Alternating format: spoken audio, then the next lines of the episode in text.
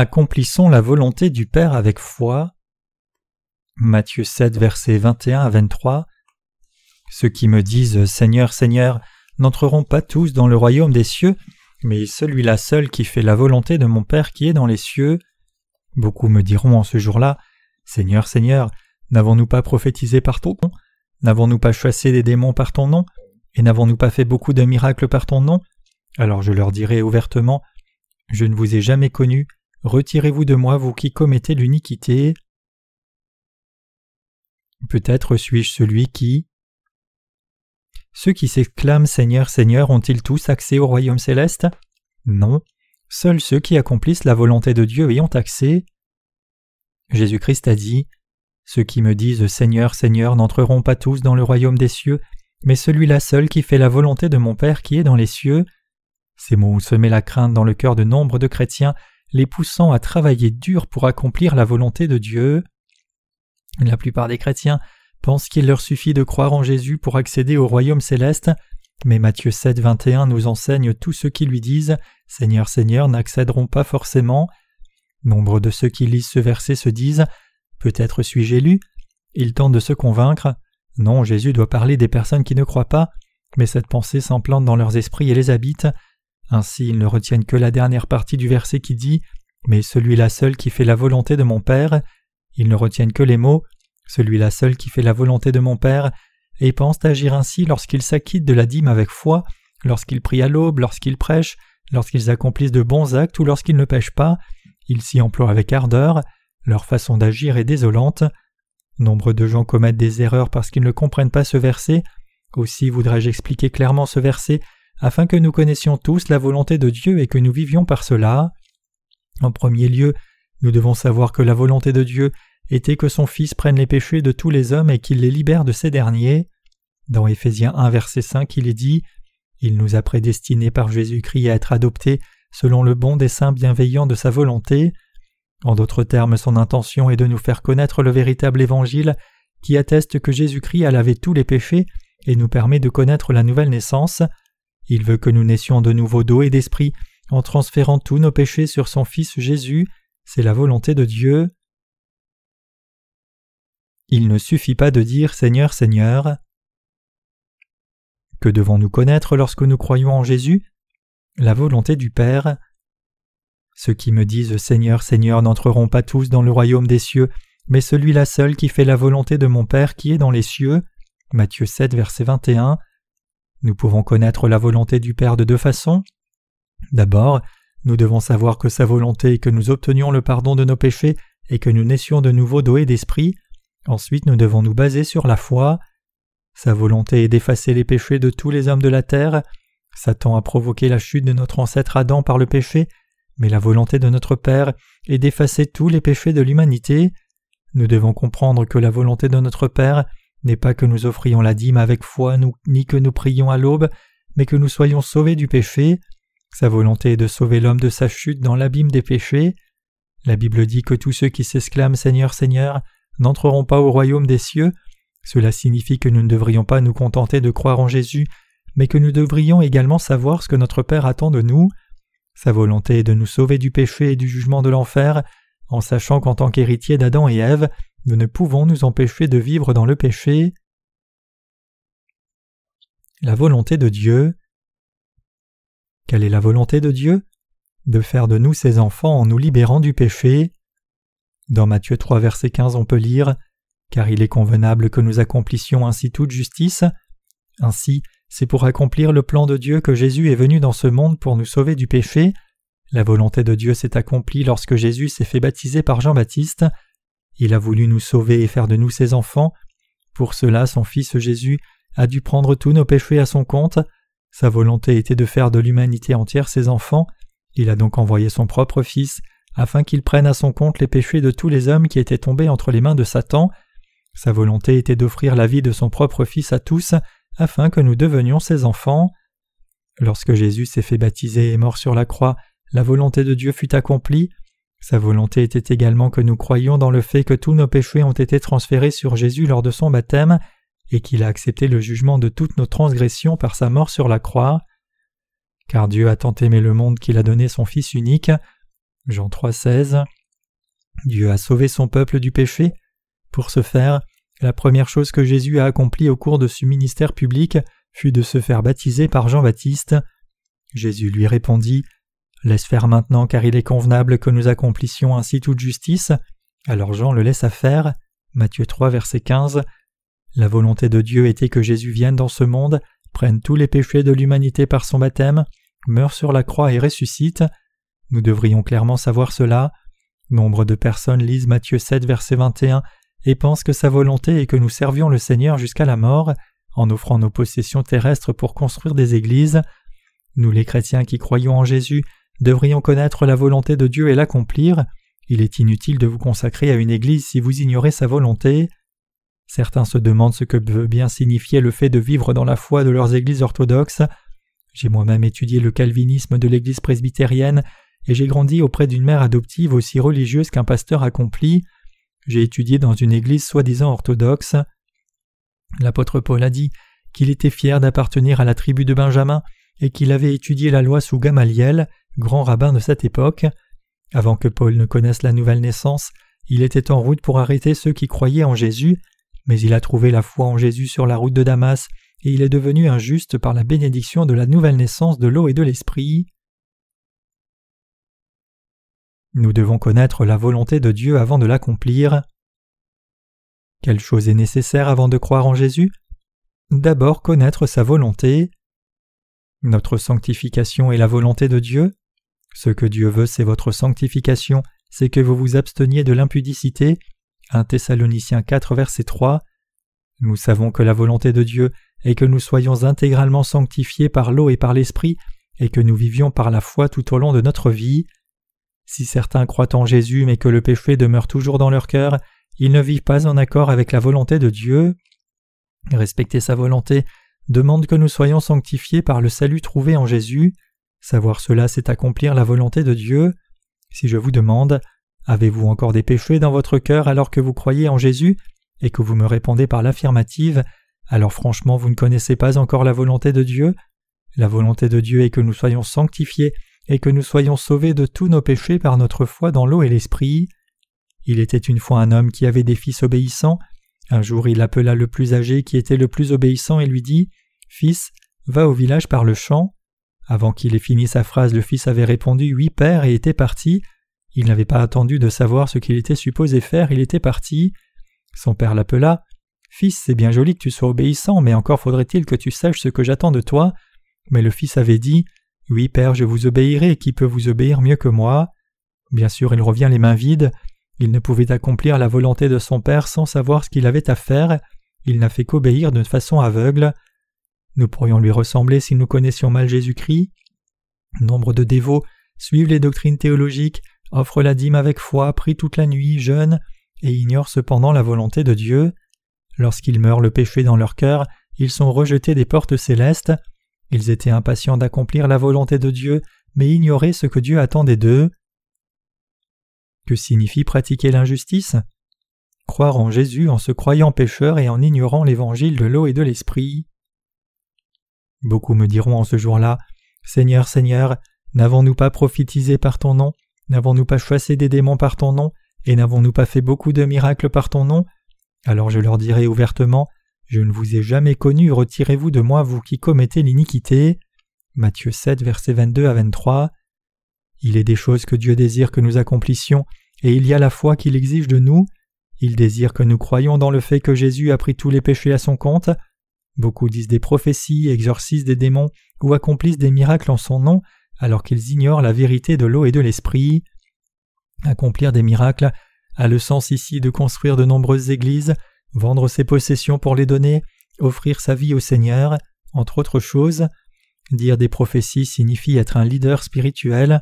Ce genre de personne est à l'image des pharisiens qui se vantaient de vivre en accord avec la loi alors qu'ils contrariaient Jésus. Cela s'applique également aux pseudo-chrétiens orthodoxes. Chasser les démons, c'est exercer le pouvoir. Ils sont tous infiniment enthousiastes dans leur foi. Cependant, le jour du jugement dernier, le Seigneur leur dira qu'il ne les connaît pas. Il leur demandera comment ils peuvent le connaître alors que lui ne les connaît pas. Le Seigneur a dit Alors je leur déclarerai Je ne vous ai jamais connu. Retirez-vous de moi, vous qui commettez l'iniquité. Ce jour-là, une multitude de gens pleureront devant Jésus, implorant Seigneur, je crois, je crois que tu es mon Sauveur. Ils proclameront leur amour au Seigneur, alors que le péché demeure dans leur cœur. Le Seigneur les appelle les pratiquants de l'injustice, des pécheurs n'ayant pas été délivrés, et leur demandera de s'éloigner de lui. Ce jour-là, ceux qui sont morts sans avoir connu la nouvelle naissance pleureront devant Jésus. J'ai prophétisé, bâti des églises, envoyé une cinquantaine de missionnaires en ton nom. Cependant Jésus déclarera à ces pécheurs-là Je ne vous ai jamais connu, retirez-vous de moi, vous qui commettez l'iniquité. Que veux-tu dire par là? Ne reconnais-tu pas que j'ai prophétisé en ton nom? J'ai servi l'Église durant plusieurs années, j'ai enseigné aux autres comment croire en toi, comment peux-tu ne pas me reconnaître? Et il leur répondra Je ne vous ai jamais connu, vous qui déclarez me connaître et avez désormais des péchés dans vos cœurs, alors éloignez-vous de moi. Aux yeux de Dieu, cela revient de l'anarchie de croire en lui alors que le péché demeure dans nos cœurs, ou de ne pas croire en lui selon la loi du salut. Cela revient de l'anarchie de ne pas reconnaître sa volonté, cela revient à de l'anarchie de tenter d'accomplir sa volonté en ne la connaissant pas et en ne connaissant pas non plus la nouvelle naissance de l'eau et de l'esprit. Cela revient également à de l'anarchie de le suivre sans obéir à sa volonté, et l'anarchie est un péché. La volonté de Dieu dans la Bible. Qui sont les enfants de Dieu? Les justes qui sont sans péché. Sa volonté que nous croyions dans l'évangile de la nouvelle naissance de l'eau et de l'esprit. Le véritable évangile entretient votre nouvelle naissance. Sa volonté est également que nous vivions pour l'évangile en tant que ses enfants. Nous devrions connaître la volonté de Dieu, cependant beaucoup ignorent l'évangile de la nouvelle naissance de l'eau et de l'esprit. Quand je demande à certains pourquoi ils croient en Jésus, beaucoup me répondent qu'ils croient en lui afin d'être sauvés de leurs péchés. Je leur pose la question Le péché demeure-t-il dans votre cœur? Ils répondent bien sûr que oui. Alors avez-vous été sauvés ou pas? Bien sûr que je suis sauvé. Un pécheur dont le péché habite encore le cœur peut-il accéder au royaume des cieux? Non. Finalement accéderez-vous au royaume céleste ou finirez-vous dans les flammes de l'enfer? Ils répondent qu'ils iront au royaume céleste, cependant cela est-il possible? Ils finiront en enfer.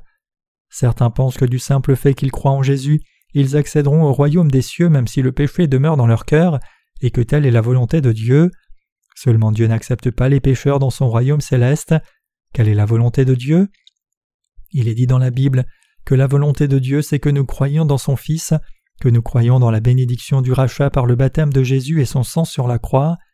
Ceux qui croient dans la bénédiction de la nouvelle naissance de l'eau et de l'esprit deviennent ses enfants. Notre gloire consiste à devenir ses enfants. Ses enfants sont des justes. Lorsque Dieu parle de juste, considère-t-il un chrétien pécheur comme tel? Dieu ne triche jamais. Aussi, à ses yeux, vous êtes soit pécheur, soit juste. On ne peut être considéré comme sans péché. Seuls ceux qui croient dans l'évangile de l'eau et de l'esprit sont appelés à être sanctifiés.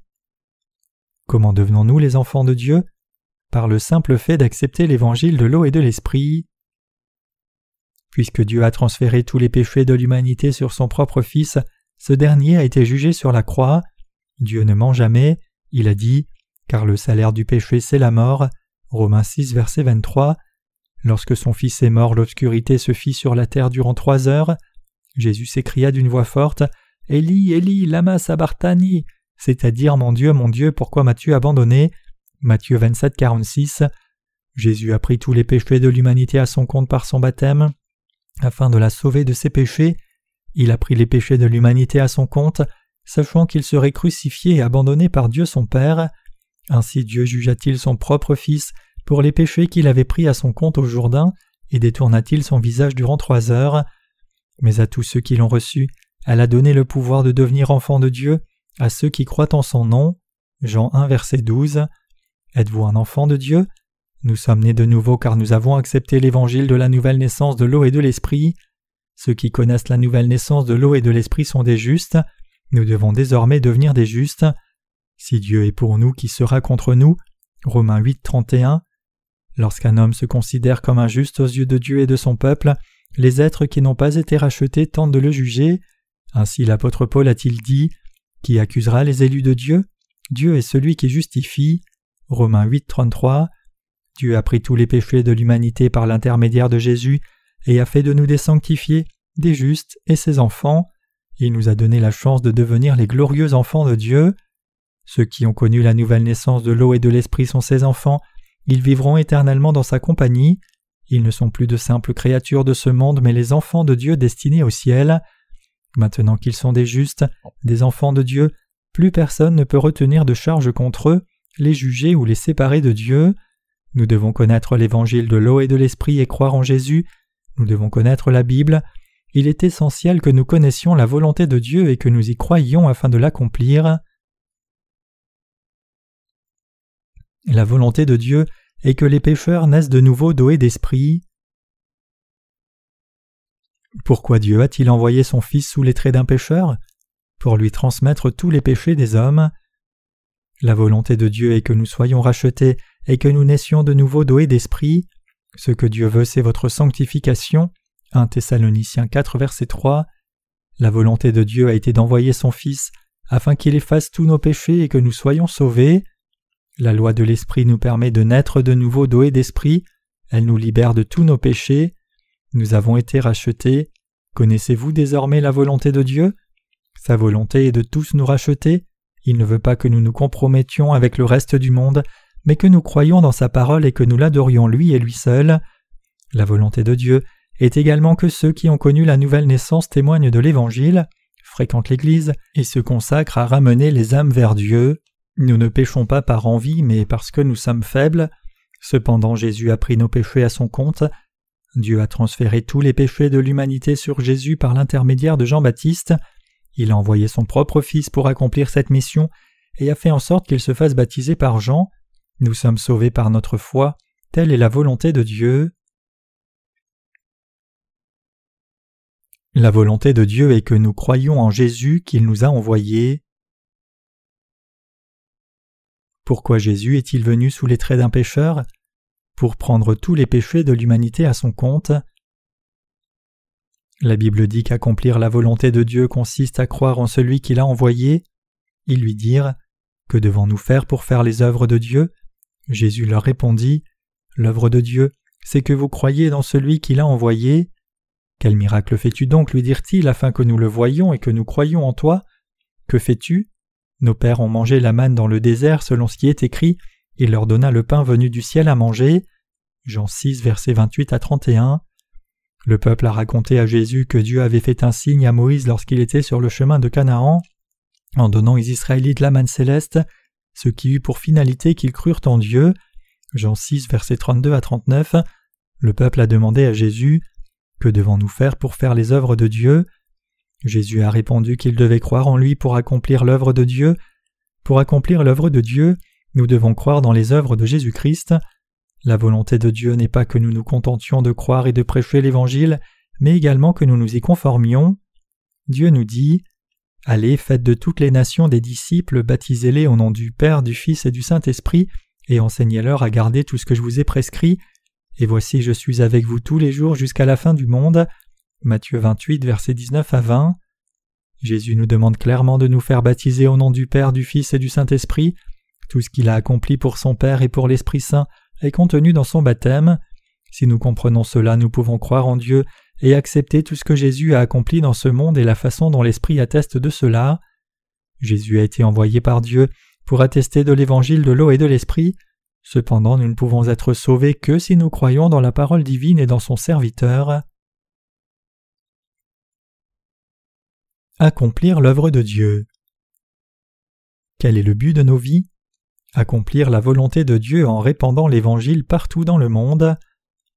Puisque nous sommes ici pour accomplir l'œuvre de Dieu, nous devons d'abord croire dans l'Évangile du baptême de Jésus et dans sa mort sur la croix. L'œuvre de Dieu consiste à croire en celui qui nous a envoyés. Avant de croire en Jésus, nous devons d'abord croire qu'il nous a sauvés par l'eau et par le sang. La volonté de Dieu est accomplie Lorsque nous croyons en Jésus et prêchons l'Évangile, ainsi nous accomplissons l'œuvre de Dieu. Il a dit que seuls ceux qui croient dans la bénédiction de la nouvelle naissance de l'eau et de l'Esprit accéderont au royaume des cieux. Faisons en sorte d'avoir tous notre place au royaume des cieux en reconnaissant la véritable volonté de Dieu, en acceptant et en croyant que tous nos péchés ont été transférés sur Jésus lors de son baptême, en vivant pour l'expansion de son royaume et en prêchant l'Évangile jusqu'au jour de notre mort. Amis chrétiens, ceux qui croient dans l'évangile de l'eau et de l'esprit sont ceux qui accomplissent l'œuvre de Dieu. L'œuvre de Dieu consiste à croire en celui qui l'a envoyé. Accomplir sa volonté consiste à croire que les péchés ont été transférés sur celui que Dieu a envoyé et que Jésus-Christ est notre Sauveur. L'œuvre consistant à délivrer l'homme de ses péchés a été accomplie lorsque Jésus s'est fait baptiser au Jourdain et lorsqu'il est mort sur la croix. La seconde partie de l'œuvre de Dieu consiste à croire en celui que Dieu a envoyé, à croire en notre Sauveur qui a pris tous les péchés de l'humanité à son compte et a prêché l'Évangile partout dans le monde. Maintenant que nous connaissons la nouvelle naissance, nous devons vivre et prêcher l'Évangile jusqu'à la fin des temps. Où vont ces gens qui croient en Jésus mais ignorent la volonté de Dieu? Ils vont en enfer. Beaucoup me diront en ce jour-là Seigneur, Seigneur, n'avons-nous pas prophétisé par ton nom? N'avons-nous pas chassé des démons par ton nom? Et n'avons-nous pas fait beaucoup de miracles par ton nom? Alors je leur dirai ouvertement Je ne vous ai jamais connu, retirez-vous de moi, vous qui commettez l'iniquité. Matthieu 7, versets 22 à 23. Ce passage nous enseigne réellement qui sont les pécheurs aux yeux de Dieu et quels sont ceux qui pratiquent l'injustice. Ils sont si nombreux à ne pas connaître la nouvelle naissance, ceux qui s'exclament Seigneur, Seigneur. Ils sont en danger car le péché demeure encore dans leur cœur. Alors ils s'exclament en pleurant devant Dieu Seigneur, Seigneur, et ils se plaignent. Ils croient que leurs consciences seront lavées s'ils prient en pleurant, mais c'est impossible car les péchés demeurent dans leur cœur. Ils prient dans les montagnes, pleurant avec angoisse, comme si Dieu était loin d'eux. Lorsque notre foi n'est pas totale, nous avons tendance à nous écrier Seigneur, Seigneur plus souvent. Dans certaines églises où les congrégations ne connaissent pas la nouvelle naissance, les personnes prient avec tant d'enthousiasme que la chair se brise. Cependant nous pouvons constater dans la Bible que ce ne sont pas ceux qui s'exclament Seigneur, Seigneur qui accéderont au royaume céleste. Seuls ceux qui croient dans l'évangile de l'eau et de l'esprit ont la foi qui les pousse à accomplir l'œuvre de Dieu. La Bible dit que cela est injustice d'invoquer son nom en ayant le péché dans nos cœurs. Avez-vous déjà assisté à des réunions de prière dans la montagne? Certaines vieilles diaconesses pleurent à fendre l'âme et invoquent son nom parce qu'elles n'ont jamais véritablement rencontré Jésus ni accepté le Saint-Esprit dans leur cœur et encore moins connu la nouvelle naissance de l'eau et de l'Esprit. Elles crient son nom de manière si frénétique parce qu'elles ont peur d'aller en enfer. Supposez que quelqu'un ait voué sa vie à l'Église en tant que missionnaire ou pasteur et soit finalement écarté par le Seigneur. Être abandonné par un parent ou une épouse suffirait à briser son cœur, mais une fois abandonné par Dieu, le roi des rois, le juge de nos âmes, où aller? J'espère que cela n'adviendra à aucun d'entre vous. Je vous en prie, écoutez et croyez dans l'évangile de l'eau et de l'esprit. La volonté de Dieu est que nous connaissions la nouvelle naissance et que nous vivions selon l'évangile de l'eau et de l'esprit. Nous chrétiens devons croire dans l'évangile de l'eau et de l'esprit et nous en remettre à la vérité de la Bible. Nous ne pourrons être sauvés du jugement de Dieu qu'après avoir accompli cela.